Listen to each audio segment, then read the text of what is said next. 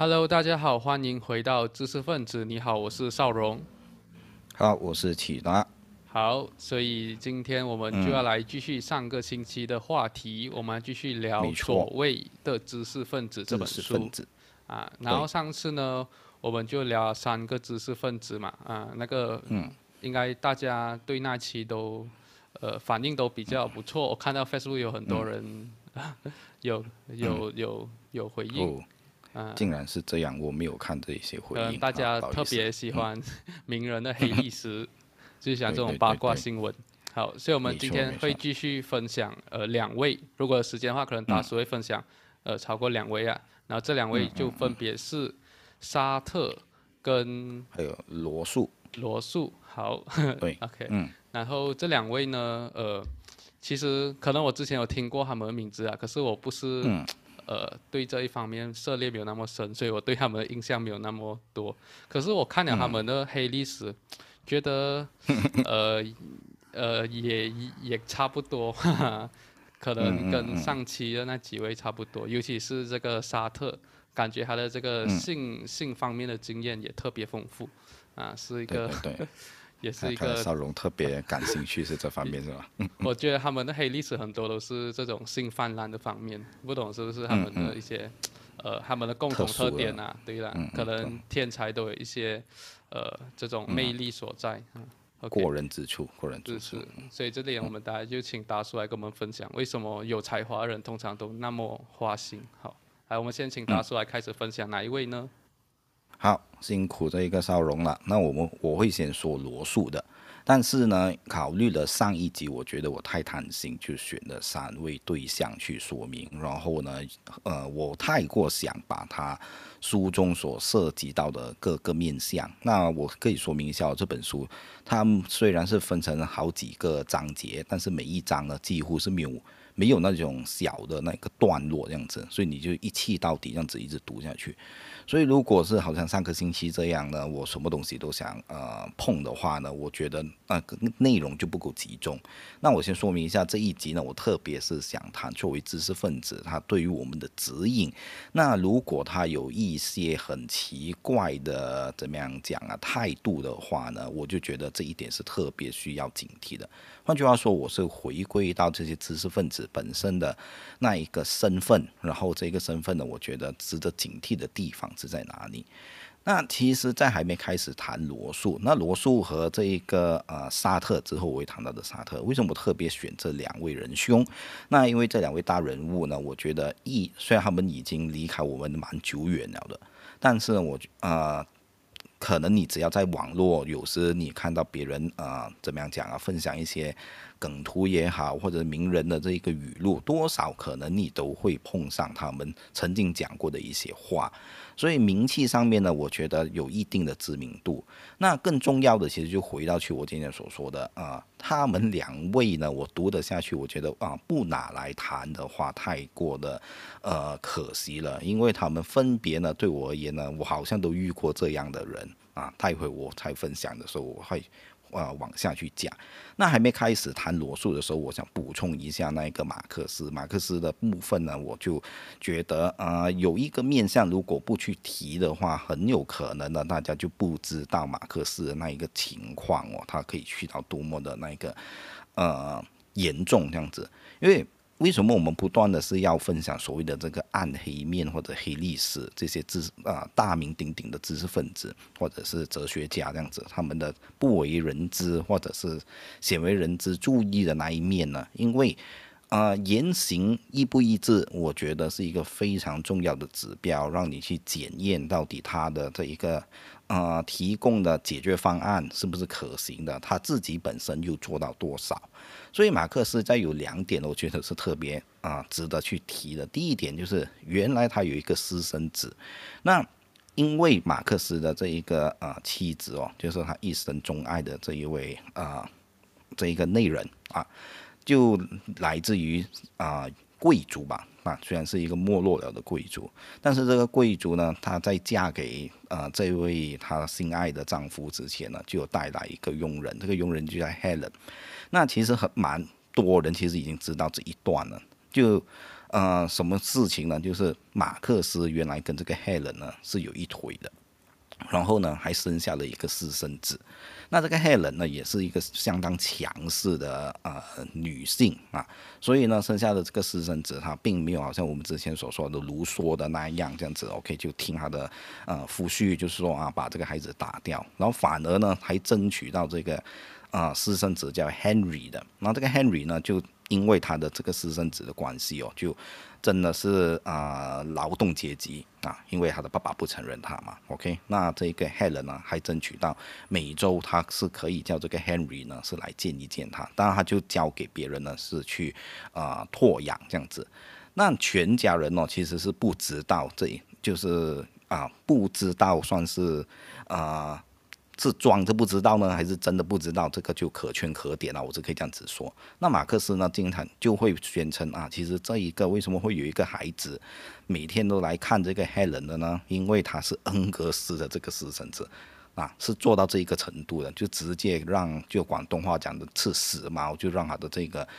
借钱给他渡过难关的好朋友，连这一样东西都要啊让他扛下去。但恩格斯呢，到了呃临死之前，知道自己患病，啊就终于把这件事呢就是爆出来了，所以才他的女儿才恍然大悟，才不得不接受这样子的一个事实。所以这是一点哦，就是你可以看得到，他可以对待自己的亲生儿子，可以去到多么无情的那个地步。然后，当然这个 Helen 呢。也一是一个非常怪异跟马克思之间的那个关系哦，也是相当相当微妙。尽管马克思这样子去对待他，但是马克思呢有一个习惯，就是他到了后期啊，很喜欢到这一个公园散步。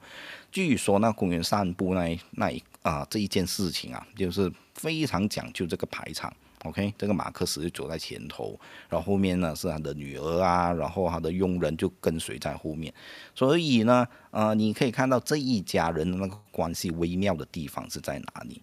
那很多人所以追捧马克思到现在都是如此，当然就觉得啊，他至少是为这个地下阶层发声。那我们为什么要说明他们自己本身又实践到什么程度呢？你会发现呢，原来马克思其实蛮抗拒他女儿呢接受正规的这个教育的。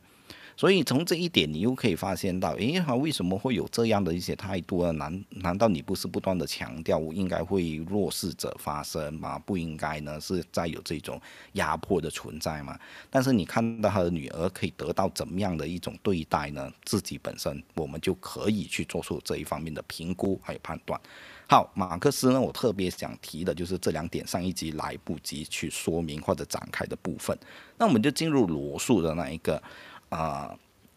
这一个分享，那罗素是何许人呢？因为罗素其实我在蛮早期我读的这个哲学普及书籍不多了，OK，但是罗素的。有一个概念我是特别印象深刻的，这里可以跟大家是分享一下。罗素一生呢，就看了这本书之后，才发现哇，原来他对于任何的这一个议题呢，都发表过文章。你很难想象，从政治的层面到这一个两性的议题、社会的发展，然后环境议题等等，你想象得到、想象不到的啊，全都插上一脚，都写过文章。换句话说呢，他。很早就意识到呢，因为他的名气的关系哦，所以写文章呢很容易来钱。那罗素呢和呃卢梭啊，或者是说他的偶像，真的是好偶像，就是我们有介绍过的那个雪莱啊一样，虽然是表现的很阔达，但是对钱呢啊，在必要的时候还是看得蛮紧的。所以写文章呢就写的有点啊过多，OK 啊，那到底？写的太多有什么问题？我们往下再讲。那罗素呢？我对他特别有概念的，就是他提过一个一个这样子的说法。那大家上网找，我可能都可以找到这一个段子，就叫做罗素火鸡或者叫罗素鸡的这个啊悖论。那这是什么意思呢？就是他提出这么样的一个想法。那对于火鸡来说，在这个呃感恩节到来之前哦，他在他的这个鸡的不止叫做。不知道叫做鸡的一生还是叫鸡的鸡的鸡的生命了，OK 啊？它的这个周期当中呢，他会有怎么样的一个感受？他一定会觉得那个农场主就是世上最好的。这一个上帝，对不对？对他来讲，简直就是无可挑剔的，给他吃最好的，然后完全是不会虐待他，甚至呢，就是有一种无无私的这个付出，直到感恩节那天的到来，他才会意识到，哎，原来在这一天的到来之前呢，OK，他是会被宰掉，然后呢，再变成这个感恩节的这个火鸡。所以整个的这个故事有趣的地方在哪里啊？它非常成功的点出归，就是啊，我们读哲学也好，或者是说去看各个的那一个学问，很强调一点就是归纳的重要性。但是归纳的重要性啊，很有可能呢会导生出呢完全错误、荒谬的这个结论出来。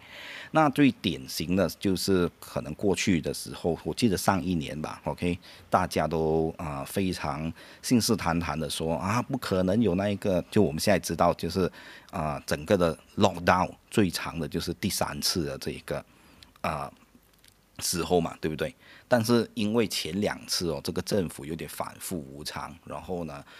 啊，怎么样讲？贯彻整个的 lockdown 呢，又做的不够彻底，所以很多人就会说：，哎呀，你看之前两次都是玩假的啦，哪有可能还会有这一个三点零的到来，对不对？那这一这这样的那一种情况哦，就最能够说明整个的归纳会出现怎么样的啊，让你说。就开关引号了，所谓的意想不到的这一个结果。那当然，我们也可以再延伸啊，好比说中国的这一个状况，对不对？很多人会告诉你中国的基本盘是不对的，但是每次总会有人来反驳我们。你看，你每次都说这个中国一定会崩溃嘛，但是他还是好好的嘛，所谓的好好开关引号的好好嘛。那当真的那一个问题发生的时候呢，好像就让很多人大跌眼镜这样子。所以这个归纳的话，呃，悖论呢？其实我就觉得哇，非常有啊启发性。那这个就是罗素，我认识他提过的那一个概念的一个简单的介绍。那这本书我不看，我还真的是不知道。那我不知道这个少龙能不能想象，他是他的本专其实是在于啊这个数学，而且他应该是钻研这个纯数学的。那纯数学我觉得是非常呃。我难以想象了，OK 啊，因为我本身的数学能力蛮低的，OK，你叫我加减乘除那个还好，OK，那其他的什么代数啊、微微积分啊那些，我这真的是一辈子都搞不定啊，就文科生就是这么一回事啊。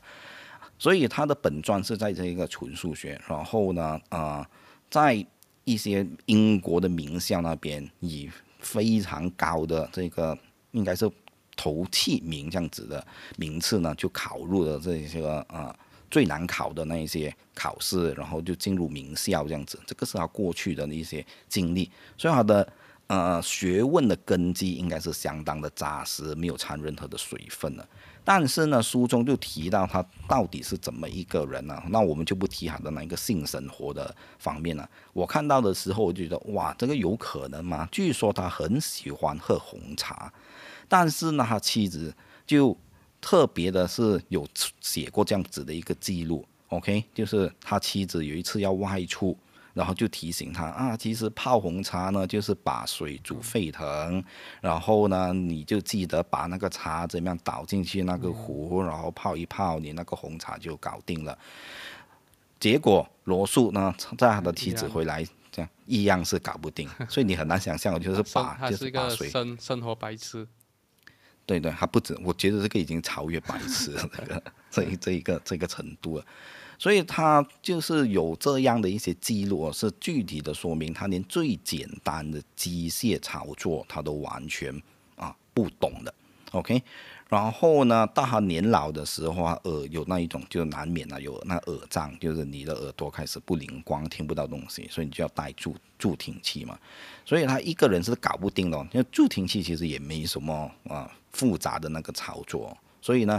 如果没有人协助他带这个助听器的话，那他老年的时候，你可以想象得到，他多半是听不太懂你在讲些什么东西的。所以有这样的一个情况，所以呃，介绍了他的这个学术的背景，再说明一下他其实日常生活他到底是一个怎么样的人。这里点出了什么东西呢？就罗素和往后的这一个我会谈到的这个沙特啊，就是刚才我已经说到了，罗素呢是非常勤于写这一个呃文章的，因为他知道写文章是特别来钱。那为什么我特别要介绍？啊，罗素呢，因为他很能够代表一种典型。那我先说明了，OK，我最后才讲这个啊，典型到底的结论是什么东西？因为为什么我会特别讲罗素这种人，好像我是遇上的。那少人，如果你听了听下，你听完我现在讲的这一段呢，你觉得诶，好像我也有遇过，你就不妨你就提说明一下了。诶，原来你也是有这样子的经历。那我先读这个罗素的前半段前半段的时候啊，我就带入了一个呃。怎么样讲一个身份？我就想哇，如果现在呃很多，就我身边有很多那种反共立场非常坚定的啊朋友啊，他读了这一段，他可能就会开始皱眉头，就讲诶，为什么这一个作者呢是说这一个罗素呃这样的这个态度是不对的呢？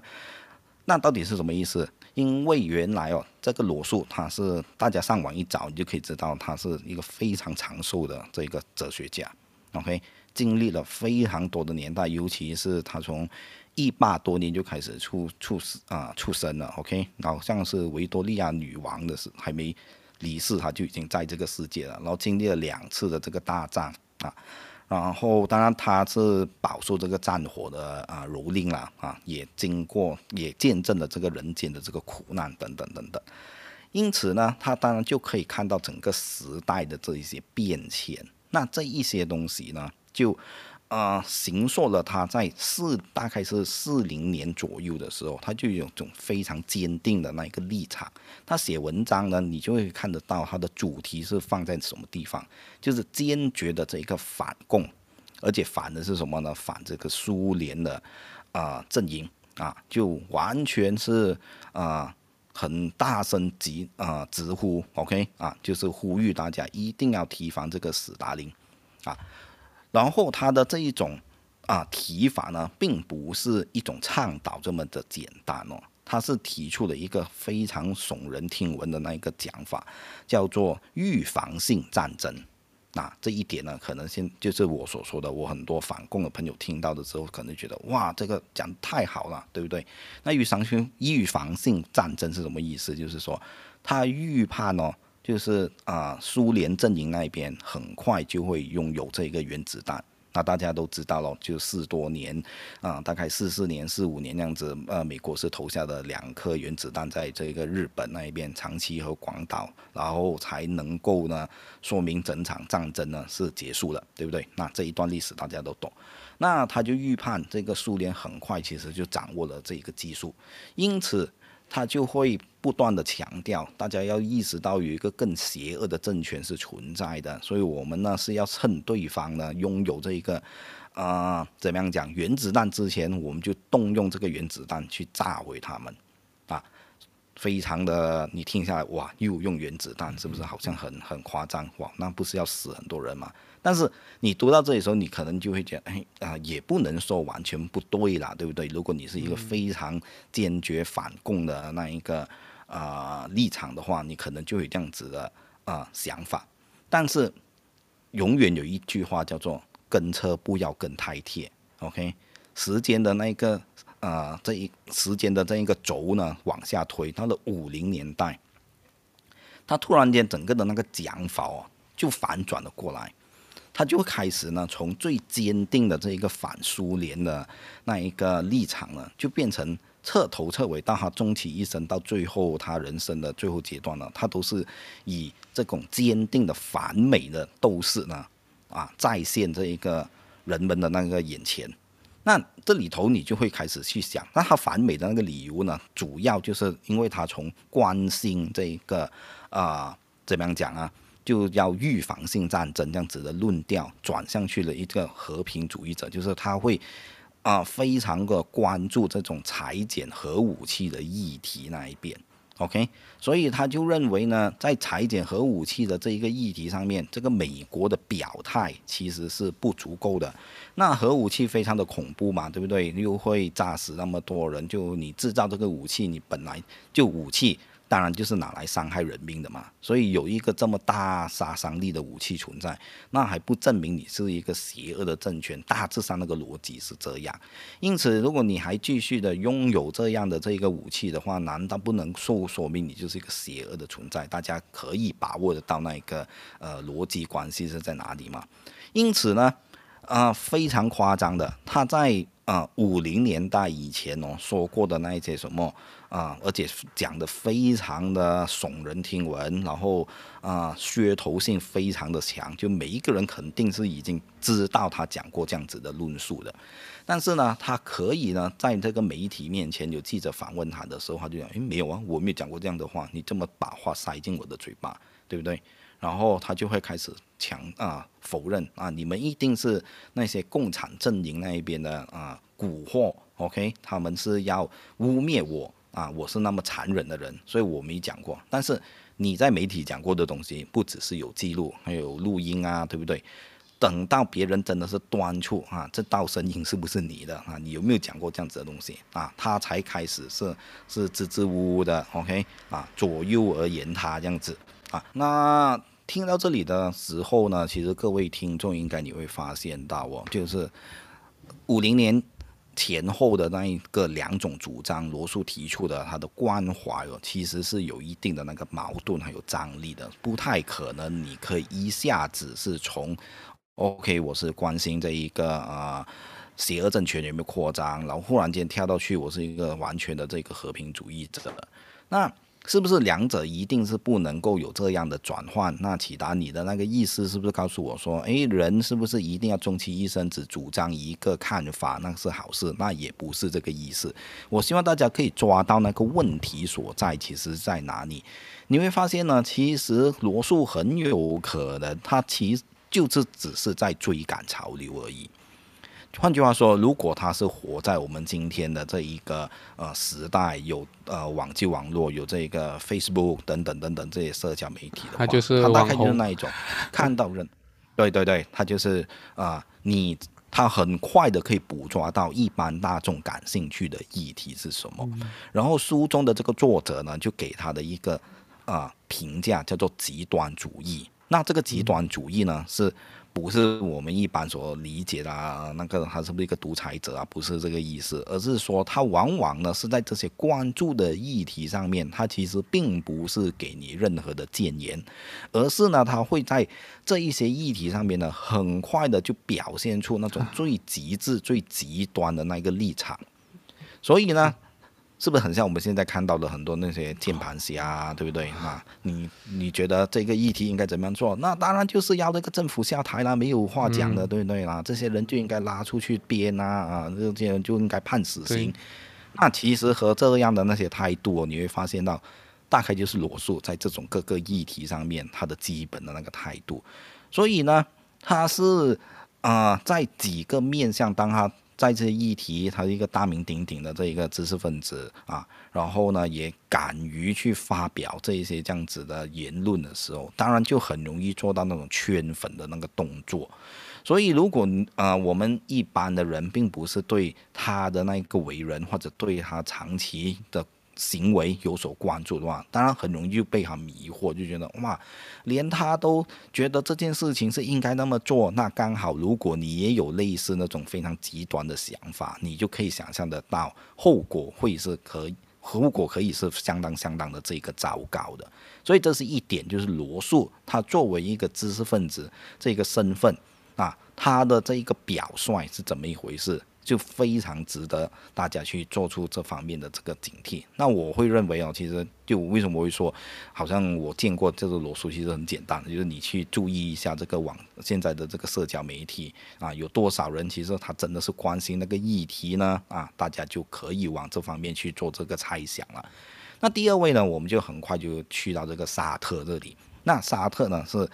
啊书中的。啊排序，就接下来就会谈到台湾的这个罗素哈，就会谈到这个沙特。那沙特也是另外一个相当有趣的，这个有趣当然是开关引号的讲法了。OK，它表现出的另外一种知识分子那个态度。那沙特其实是何许人呢？那沙特当然比较著名的，一般人都会关注意到他跟西蒙波娃之间那个关系。那虽然我想啊表表明一下，OK 啊，就不要太多的涉及到这些知识分子私生活的部分，因为他很多很 UC 的部分是值得我们是所谓的津津乐道，就是吃瓜啊，看这一个。啊，吃瓜群众的那种心态去看事情啊，但是呢就没有太多的营养。那他跟西蒙波娃之间的这一个关系又不得不谈，因为他们两位呢都是大名鼎鼎的这个啊意见领袖这样子。那西蒙波娃呢就是女性主义的啊这个先驱吧，OK。就写过了这个第二性，所以那这一本书呢，当然启蒙了很多人啊，就可以更清楚的看待现在很多的这种男尊女卑啊、男性沙文主义的这个呃对女性的这个迫害啊，从这一本书都是一个非常非常重要的这一个经典。但是呢，其实很多人也知道，沙特跟西蒙波娃，就是西蒙波娃虽然是有这样在书中的那一种号召或者是自觉，但他好像。终其一生哦，都是这个沙特被沙特玩弄的那一个对象，甚至你可以看到非常的这一个呃，怎么样讲？你真的有一点点会为西蒙波娃感慨，就是他对这个呃他心爱的男这一个男人啊，但这个男人呢有一个在他的那个情感世界上面呢有一种这样的那个讲法，就。作者特别的提出啊，这一个人实在是太厉害了，会用哲学的语言呢讲一堆的这个废话。OK，就是渣男要做到哲学的那个层次呢，你就要学习这个这个沙特。那沙特有这和西蒙波娃之间呢有一种这样的那个共识，就叫做啊简单啊。OK，我我我是读了那一段的东西，那我觉得大家不用太过认真的去对待，它就会说明什么呢？OK，只要我们两者就是我和我的这一个伴侣。OK，我有把你当成是这个中心，就是中文译成就是中中间的中。OK，你是我的中心，我是你的中心。那我们身边的这个外围的部分呢，是不需要太过的这一个讲究。换句话说，对不对啊？其他的都是这个伴侣啊，对不对？逢场作戏。啊，可以，其实就是一般人所说的逢场作戏的那个哲学的版本。OK，这个外围的这个部分呢，就就不用太过的讲究。OK，那呃，西蒙波娃帮这个沙特做点什么事情呢？就是帮他呃补衣服啊，老年的时候还因为据说这一个沙特呢是完全不能生活上不能自理，但凡我们说生活不能自理，当然就是呃。大小便方面就已经是不能够自己去处理了，OK 啊，已经去到这样子的情况。因为沙特呢，终其一生都是非常这一个有这种酗酒，而且是吃迷幻药的这个习惯的，所以身体搞坏了这个是不难想象的。而沙特。但我先说明一下，OK，西蒙波娃呢，就呃对这一位男生的这一个他心爱的男人的付出，那一个就无以复加。但最后呢，西蒙波还是输给了应该是他自己的这个学生。嗯，那因为刚才我所说的，呃，沙特对待这个呃爱情，他有一套这样的那一个哲学的讲法哦，OK，所以呢，呃。你可以从更严格的那一个角度去审视西蒙波娃和那对啊沙特来讲，除了是一个他找不到性伴的时候的替代品，尤其是西蒙波娃比较年迈了之后啊啊更多年轻的美眉就投投怀送抱之后，就更加是这一种这样子的情况。然后西蒙波娃呢，好像就某程度的促成了他的这个学生，OK，就不断的往这个沙特那一边。送，所以以致呢，到了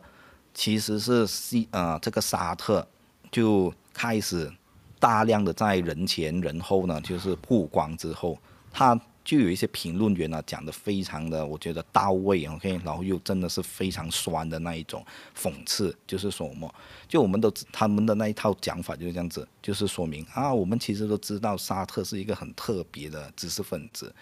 他特别喜欢呢，就是研究自己女学生的内衣，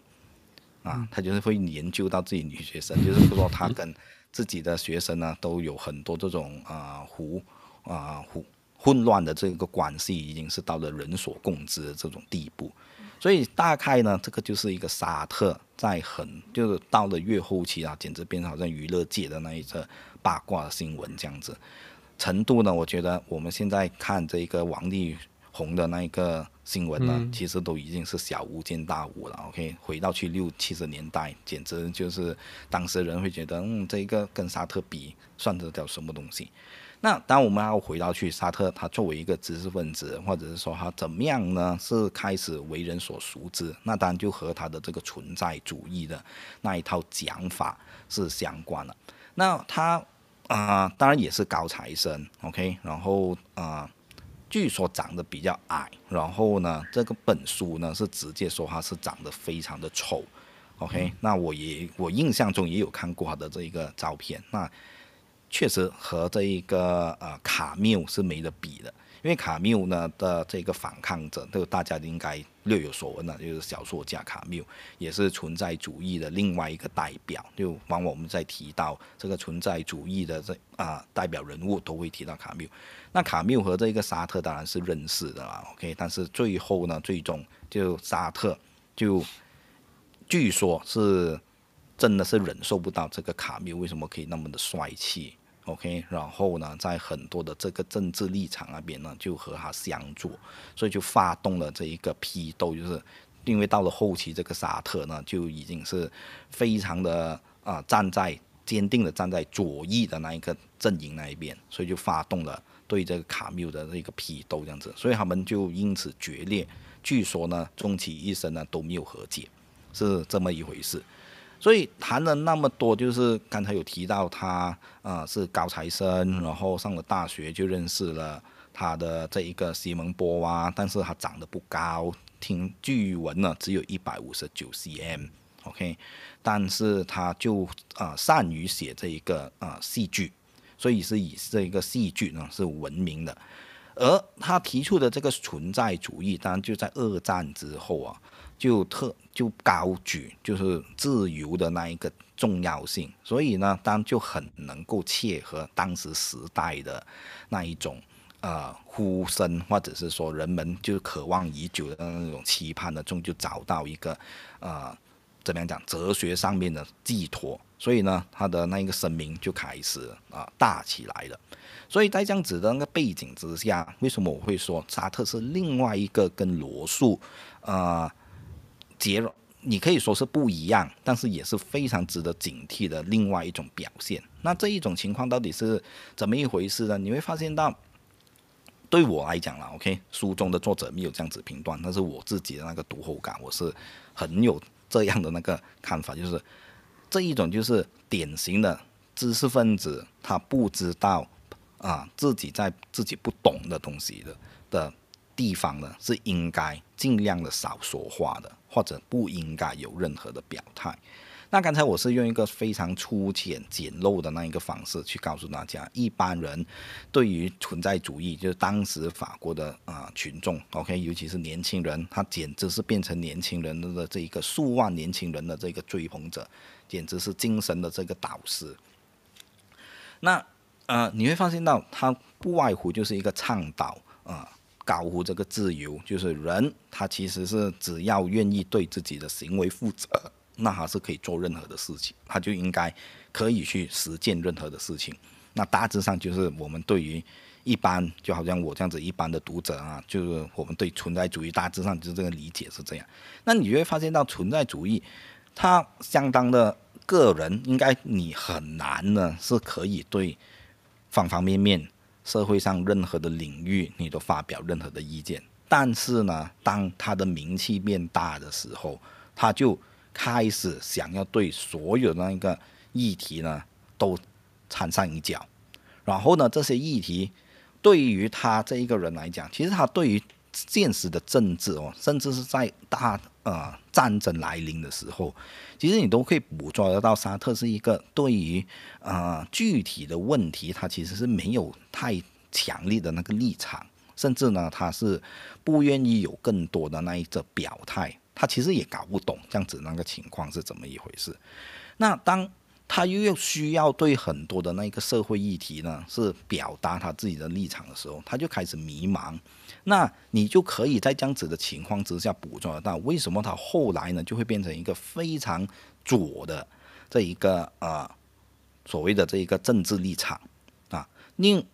这里头有什么呃脉络，我们可以去说明一下，就是你会意你会可你可能可以这样子去做一个联想，就是说，因为左派提倡那种啊平等啊，对不对？然后你就应该是要呃关注这个弱势群体啊，他在道义上面是非就站在一个道德的制高点的，对吧？所以你如果是选择这样的立场作为你自己的那个政治表态的话呢，大概应该是。所谓的开关引号错不到哪里去，OK？但是往往现实的问题呢又相当相当的复杂。如果你只是用一种怎么样讲套上去的态度，OK？去表达或者是说去检视任何的那一个现实问题，就会出现很大很大的那一个状况了。那简单的介绍一下，沙特最为人诟病的那一个那一些啊，就是你你难以想象一个人可以啊。怎么样讲啊？讲出那么献媚的，呃，话出来。如果套在我们现在，好比说这个黄明志的《玻璃心》那么红的那个时代，对不对？这个时代叫做我们时代，就大辱华时代嘛，对不对？要辱出这个风华绝代。那你从这一个角度，你去看回去这个沙特讲过什么话，你就会觉得啊，这个就是舔共的那一个，那一个啊。当时舔共的那一个知识分子嘛，对不对？啊，这个人算什么什么咖，对不对？竟然连这样子话讲出来，他讲过什么话呢？就随着这个史达林的那些集中营啊、剥削啊、派啊把人的流放到西伯利亚，越来越多这样子的证据呢，是从啊陆续的在这一个媒体上面披露出来之后，那这一些嗯客观的证据哦，就当然就会啊涌到。啊，人们的眼前，那人们也会啊去，也啊怎么样讲啊？就是关心这些知识分子他到底是怎么一回事，对不对？他也希望他是怎么样啊看待这些问题的。那沙特呢，居然呢是有接接受这个媒体的访问的时候，就说啊，其实并不是这一个苏联的人哦，不想逃出这一个啊苏联的控制。而是苏联实在是太棒棒了，所以他们呢不舍得离开那么幸福的天堂。OK，这句话呢，他是有在媒体面前是表达过的，甚至呢，他是很喜欢是周游所谓的第三世界，然后每去这第三世界呢，就是当时的一个呃共产阵营的很多的那些卫星国了。OK，特别他又是这一啊。怎么样讲？左派当中算是比最激进的毛派，OK？毛派当然就是毛泽东的那一套的那个讲法。啊，对于这一些共产阵营的国家，好像每到一处访问呢，他也很配合当地，希望他讲到的一些赞美的说法，他也很愿意呢，就是讲哦，可能去到南斯拉夫就讲啊，这个铁托就是实践了我的这一个哲学啊，可以讲到这么的夸张。恶心的，就是完全是，啊，你要什么东西，我都可以讲得到出来。那当然了，他对于自己的那个哲学呢，做了这样的那个诠释之后，当然就会有很大的那个回响，而且这些回响呢是相当相当的负面和极端的。就啊，好比说，当这个文化大革命，就是毛泽东真的是在中国六六年到七六年发动这个文化大革命的时候。那其实有很多的这一个欧洲的左翼的知识分子是想把这个文化大革命就复制到法国啊，就在这个欧洲那边看能不能够呢也推动起来。那当然了，当中的重要的推手之一就是这一个呃沙特。那沙特呢，但你就说，哎呀，可能他是不了解文化大革命的真相，所以才做的这些事情。那这些账能不能算在他头上？那无论如何。不管是用怎么样宽松的这一个尺度再回看这件事情，他几乎都一定是要负上一定的这个责任。那怎么说呢？因为呢，他当他在提倡他的这一个呃存在主义，是可以做出这方面的诠释，而且往往是对这种暴力的，啊，怎么样讲默许，甚至某程度上是做啊，怎么样讲鼓吹人们应该采取暴力的这一个手段去回应啊现实这种问题。那最残酷的那一个案例就是，原来他的这一套的讲法呢，是影响到。后来红色高棉，也就是柬埔寨发生的那一个惨案，那一个非常耸人听闻的这一个人间的那一个悲剧，把呃红色这一个刺检啊，把整个呃柬埔寨分成这个阶级的斗啊敌人，然后最保守的那一个估计呢，有大概五分亿的人口，在短短的这个红色高棉的啊。执政之下呢，就消失了。那最高的估计呢，大概是三分一的这个人口就因此被消灭掉。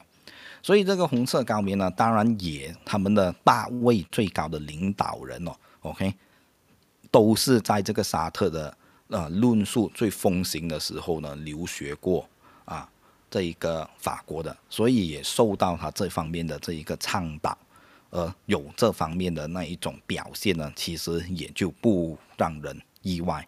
所以沙特其实为什么我觉得举了几个例子，当然啊书中还有其他的案例，然后我觉得最恐夸张恐怖的就是呃红色高棉啊这样子的那个情况。而谈了那么多，其实大家又可以注意到，他跟呃罗素不一样的地方是在于，就是他那种不懂节制。然后呢，在很多的议题上面呢，硬是要套上一脚。然后如果跟这个现实是不符的时候呢，他又完全调整不到。然后，但是他跟罗素相近的地方是在哪里？他们对那个议题哦，其实他们并没有打算要生根，或者是说真的是做什么推动。他们真的就很像现在的那个网络的键盘侠这样子，就是追着这一些议题啊，就不断的是啊发表，然后就吸引这个聚光灯啊。大概那个态度是这样，所以他们的那个呃怎么样讲？他们的这一种耐性其实是不啊不大的，OK 啊，但是呢虚荣感相当的强，而沙特。和这一个罗素，罗素写文章非常的勤劳。那沙特呢？最后讲一点呢，OK，有两个方面呢是值得，那两到三个方面是值得说说明一下的。那第一呢，沙特据说写文字呢是比这个罗素还要多，还要快。他每天呢。就比真的是比沙龙你更加的夸张，OK？那但最后我的那个答案呢是，呃，倒反过来的。就因为我经常我会说啊，好像我们做知识分子这档节目，是我们是非常倡导你一定要多读书，还是怎么样？那我其实曾经表态过，其实那不需要真的是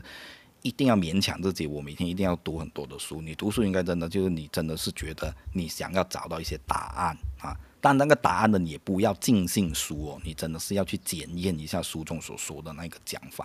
那回到来沙特呢，据说他每天最勤劳，除了他是跟他很多的情妇啊，有很多那一种啊，可以讲是龌龊啦，OK 啊啊比较混乱的那个关系。至于呢，他最坚持的就是写作。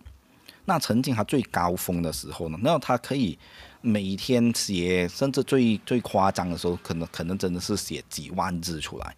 ，OK，就是持续不断的笔更，OK，他最高记录呢，真的是有试过一年呢读三百多本书，那三百多本书这个是非常夸张了，OK，我直接坦白跟大家说，即便我做了这档节目，我到目前为止哦，我都是坚持，我一个月最多最多啊，大家听清楚是最多，我只读八本书，OK。只读到，而且就是说我并不是经常可以 hit 到这一个八本书，因为我觉得如果读得太快的话，我消化不了啊，这是我个人的能力了。OK，但是沙特是三百多本书，那三百多本书，这个我觉得是相当夸张。如果你真的是读的话，就是你一天几乎是一本，K 一本。你先别别说你是有没有消化得了，那如果你真的是有去啊，由头到尾看一看一遍那一个经历。是相当相当夸张，但后来呢，有人怎么样去评价他这样子的那个作为？就是说，你可以看得出他完全就是一个书呆子，他就是从书本那边去认识这个世界，而他到了后期，他老年因为他酗酒太严重了嘛，OK，他开始给人家感觉他就是一个很典型的法国人，人家会开始这样子去嘲笑啊，那那句话是这样子写的，大家要懂啊，法国人就是就是这么样的一个人，他们有话没话，他们总是就是一直一直要在说话，就那个意思就是说，他们其实拿那个法国人就是来嘲笑这个沙特，就是说他其实并没有东西想写，他就是我我每天的动作就是一定要写东西。OK，最好就是一字一字要写，所以他大部分的这一个作品啊，或者是文章，其实跟这个罗素的那个写作的那个态度是相当一致的，就是啊，知道这些啊文章可能最后可以换来这个版权费啊，还是怎么样？OK，所以呢，就持续不断的去写，啊，不是因为他的这一个思考，或者说他的观察有怎么样的一个特别的，怎么样讲？特别的这一个总结，所以一定要记录下来。所以这也好像能够说明知识分子的另外一种怪异的那一个表现。所以卡缪就会说，呃，这一个沙特从来就不是一个行动主义，就是说他其实是他其实就是想在凭空那边创造出历历史。所以他和这个现实脱节的那个状况，其实是相当相当的明显的。所以谈了那么的多，又两集下来，好像告诉大家非常沮丧的那个局面。那这本书的最后一章呢，我就略提了。其实提到这一点，为什么最后我还是要去补充那个沙特他在呃阅读啊，或者说笔耕方面的一些态度，为什么特别要说明一点呢？因为听了几位，当然这本书有十多位的这一个呃黑暗历史啦，我可以跟大家讲，我们只选了大致上五位来说明，你会发现到呢，他们。蛮多其实是从书本那边去认识这一个啊世界的，然后呢，他们就会从他们自己的那些归纳呢，希望整个的世界是按照他们的那一套是去啊怎么样讲啊进行。因此，当有一些跟他们的那一个认知啊不一样的东西发生的时候，他们会开始越走越歪，甚至叫做走火入魔的那个情况，就是在于他们企图。是希望的客观的那一个事实是符合他们的那种设想，所以其中一位他觉得，呃，值得我们是去怎么样讲，呃，看齐的仁兄呢，当然就是乔治奥威尔，OK，那乔治奥威尔就是怎么样可以做到之前的我们提到的那几位比较有问题的知识分子所做不到的东西呢？因为他既有这个理想的这个啊主义，OK，但是呢，他永远服膺于啊，如果客观的这个事实真的是发生了另外一套东西，他不会去把这一个怎么样讲视而不见，不把他看到的这个真相呢就摆在一边。那这一个态度其实是相当相当的重要的，这种就是他所说的旧派的知识分子还保有的那种格调。